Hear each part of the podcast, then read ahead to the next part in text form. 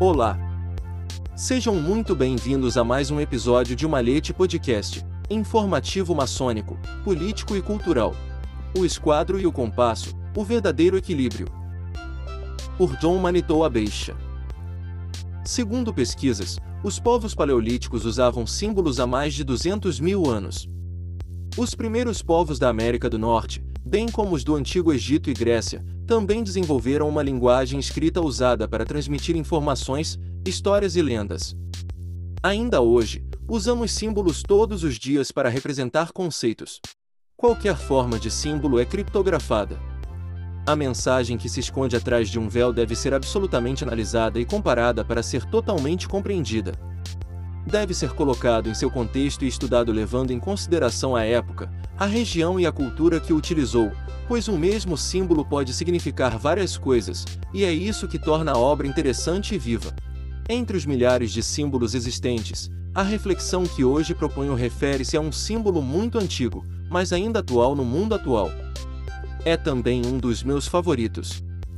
Estou falando aqui do esquadro e do compasso.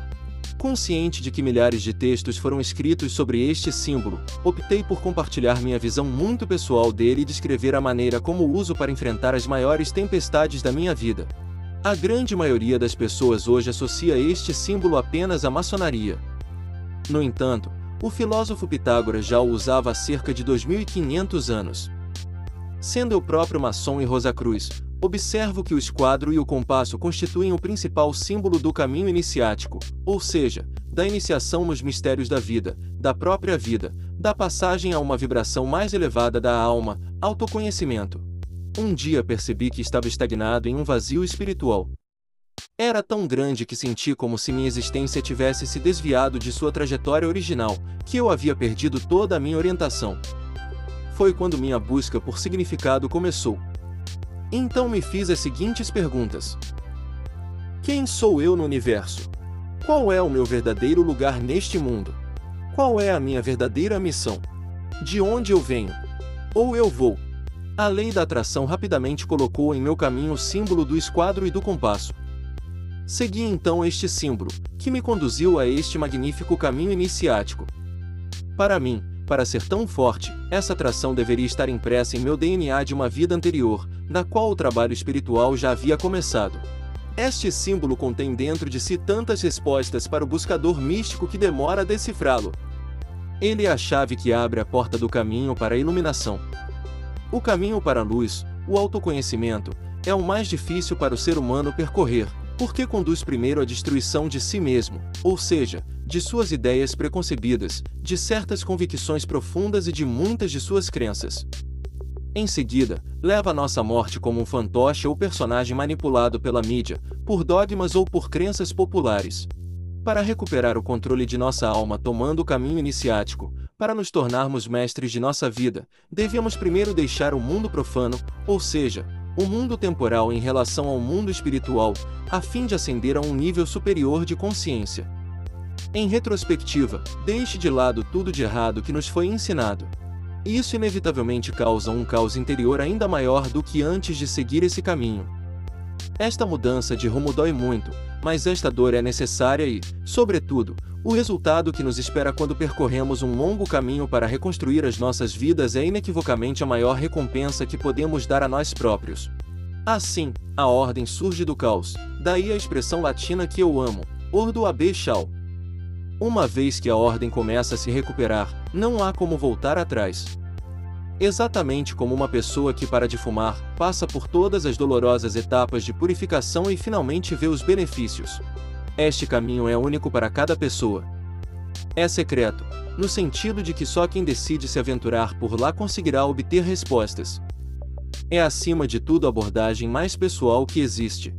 De minha parte, quando comecei este trabalho, grandes provações foram colocadas em meu caminho. Em meu velho mundo de ilusões, eu teria tentado evitá-los. Mas desta vez, eu tive que enfrentá-los.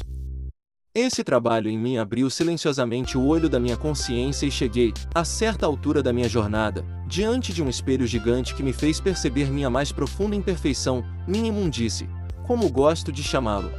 Finalmente consegui me ver como sou.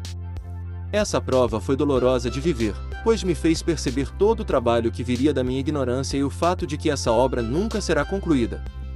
Resumindo, eu nunca seria perfeito, embora esse seja meu objetivo, mas poderia pelo menos me tornar mais sábio do que ontem. A luta é sempre voltada contra mim mesmo. Sou meu único adversário, meu único inimigo, ao contrário da competição, que muitas vezes se volta contra um indivíduo externo sobre o qual não temos controle. Aqui, sou eu contra mim, mas também eu comigo. Eu como pessoa tentando melhorar e o eu divino, escondido no fundo do meu ser e desconhecido para mim antes de dar os primeiros passos. Sei que ele me será de grande ajuda e que será meu amigo quando eu aprender a entendê-lo e realmente conviver com ele de forma consciente. Este sistema iniciático, sinônimo de aprendizagem, descoberta ou introdução, é simbolizado por uma ferramenta que desenha formas geométricas quadradas, o esquadro, e formas geométricas circulares, o compasso pode conduzir o investigador a um lugar inesperado, a soleira da porta do templo de reconstrução interior. É benéfico tomar este destino? Minha resposta é que, se chegamos ao limiar do templo, é hora de entrar. Vejo este símbolo como o equilíbrio a ser alcançado na vida. Uma espécie de yin yang. O quadrado é a representação do mundo material, físico e mortal, enquanto o compasso representa o lado espiritual e imortal. Estar situado entre o esquadro e o compasso significa estar em equilíbrio entre as forças espirituais e materiais ou ter a cabeça nas estrelas e os pés no chão. É muito difícil, neste mundo materialista, onde a mídia, a publicidade, os vídeos, a música moderna e os filmes oferecem principalmente a felicidade encontrada na aquisição de bens materiais, por exemplo, uma casa grande, vários carros de luxo, e um modo de vida que dá mais importância ao verbo ter do que ser. Porém, assim que conseguimos nos distanciar, mesmo que um pouco, daquilo que a sociedade exige de nós, que nos esmaga constantemente sem remorsos, conseguimos viver o momento presente, esquecer o passado e o futuro, que não são existentes, e fixar atenção no que há de mais puro, o amor a si mesmo e ao próximo. Por outro lado, depois de ter iniciado este trabalho iniciático e colocado em ordem minhas crenças, uma das maiores evidências que me foram reveladas é justamente o fato de que meu lugar no universo não é e nunca será encontrar a paz interior obtendo mais material, mas encontrando um equilíbrio entre essa dualidade. Como sou um espírito em um corpo, e não o contrário, devo usar o veículo que me foi emprestado, meu corpo mortal, para desenvolver minha alma imortal, que reside dentro dele. Isso não significa de forma alguma denegrir o que é material. Na minha opinião, é um grande erro acreditar que apenas o lado espiritual tem valor em uma jornada essencialmente espiritual. Repito que o equilíbrio é a chave de qualquer processo. Se olharmos para o famoso desenho do homem vitruviano de Leonardo da Vinci, ele trata exatamente desse assunto. Um homem no centro de um círculo, feito por um compasso, e um quadrado, feito por um quadrado. Vemos imediatamente que Da Vinci havia entendido esse símbolo iniciático. Segundo alguns historiadores, esse gênio era Rosacruz. Ele possuía todo o conhecimento esotérico das ciências herméticas da época. As ciências herméticas vêm do filósofo Hermes Trismegistus, que significa três vezes muito grande. Este personagem mítico viveu na época da antiguidade greco-egípcia. Sua filosofia foi estudada e bem documentada. Sua coleção mais conhecida é a Tábua de Esmeralda, que reúne os textos que melhor representam seus ensinamentos. Passando da astrologia à alquimia, da qual seria a inspiração, Hermes Trismegisto reuniu as ciências que estudam os mistérios da vida. Segundo a filosofia de Hermes Trismegisto, uma frase muito importante extraída da Tábua de Esmeralda tornou-se uma diretriz para as mais antigas sociedades iniciáticas. Como abaixo, assim é acima, e é acima é como o que está abaixo. Isso nos leva a entender que essa busca pelo equilíbrio interior deve ocorrer entre os dois mundos, o espiritual e o material. Os ensinamentos de Hermes Trismegisto influenciaram vários pensadores místicos e artistas polímatas, incluindo Pitágoras, Sócrates e Platão, até Leonardo da Vinci. Ainda hoje, seus ensinamentos continuam em nossa sociedade. O fato de estar no centro do esquadro e do compasso, de buscar esse equilíbrio é sinônimo da busca pela verdadeira paz e felicidade. Quando entendi o que esse símbolo significava, comecei a ver a vida de maneira diferente. Para mim, a reencarnação é óbvia, nossa atual vida terrena é apenas um dia no ciclo da evolução. Estamos aqui, seres vivos muito pequenos em um universo infinitamente grande e tão pequeno ao mesmo tempo, mas nos aprisionamos nas ilusões da matéria. Na verdade, a vida é muito mais do que isso, não se limita a esta passagem temporária na Terra. Isso continua e continua de novo e de novo, como uma estação que sempre volta. Em minha observação do símbolo do esquadro e do compasso, quando se sobrepõem, vejo no centro um losango. Na minha opinião, estar no diamante é justamente encontrar o equilíbrio no centro do paralelogramo, entre os dois mundos paralelos, o mundo visível e o mundo invisível. A primeira, nós a conhecemos, ou pensamos que a conhecemos, porque podemos captá-la através dos nossos sentidos. A luz reflete imagens aos nossos olhos que ajudam a nos guiar neste mundo. Sem esta luz, sem o sentido da visão, ficamos cegos. Existe também uma espécie de cegueira para o mundo invisível. Acredito que as sociedades materiais, ocidentais e modernas de onde viemos nos convidam a manter fechado o olho do mundo invisível, que alguns chamam de terceiro olho ou glândula pineal. Ignorar a existência do poder dessa glândula nos impede de encontrar o equilíbrio. No entanto, já na época de Pitágoras, esta glândula era conhecida, bem como certos meios para conseguir limpá-la e mantê-la útil.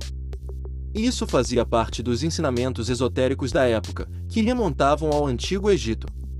Infelizmente, as sociedades modernas sufocaram esse conhecimento, muito provavelmente por causa de certos dogmas religiosos e da onipresença do pensamento científico, que exige provas tangíveis para tudo, que dificultaram seu ensino de focar no material. Finalmente, este símbolo me faz pensar em certos répteis como a tartaruga, uma espécie tão antiga quanto o mundo e presente em todos os lugares da Terra. A velocidade não importa para ela. Caminhar lenta mas seguramente em direção à sabedoria é exatamente o que é preciso para fazer nossa alma florescer, para trazer à tona o melhor que está escondido dentro de nós. Este trabalho é feito passo a passo, sem pressa. Esta alquimia que consiste em transmutar os nossos piores defeitos nas suas qualidades opostas aproxima-nos, dia após dia, desta calma, desta paz tão preciosa para esquecer também o rigor da sociedade. Sendo prisioneira de um corpo que tem seus limites e de um mundo ou ciclo de vida que não posso controlar, acredito que continuar estudando essas ciências da vida me permite entender melhor as leis universais.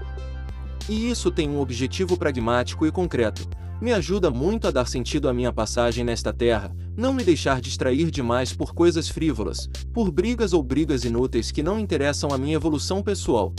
Em suma, cada vez que me encontro em uma posição de agressão, caos, desequilíbrio, sei que posso contar com minhas ferramentas para restaurar a ordem dentro de mim. Desejo a todos que um dia tenham a chance de encontrar ferramentas que lhes permitam se reconstruir e encontrar o verdadeiro equilíbrio, independentemente do caminho percorrido ou das ferramentas utilizadas. Fonte: https www.gadlu.info Edição de Luiz Sérgio Castro. Até um próximo episódio de Malhete Podcast.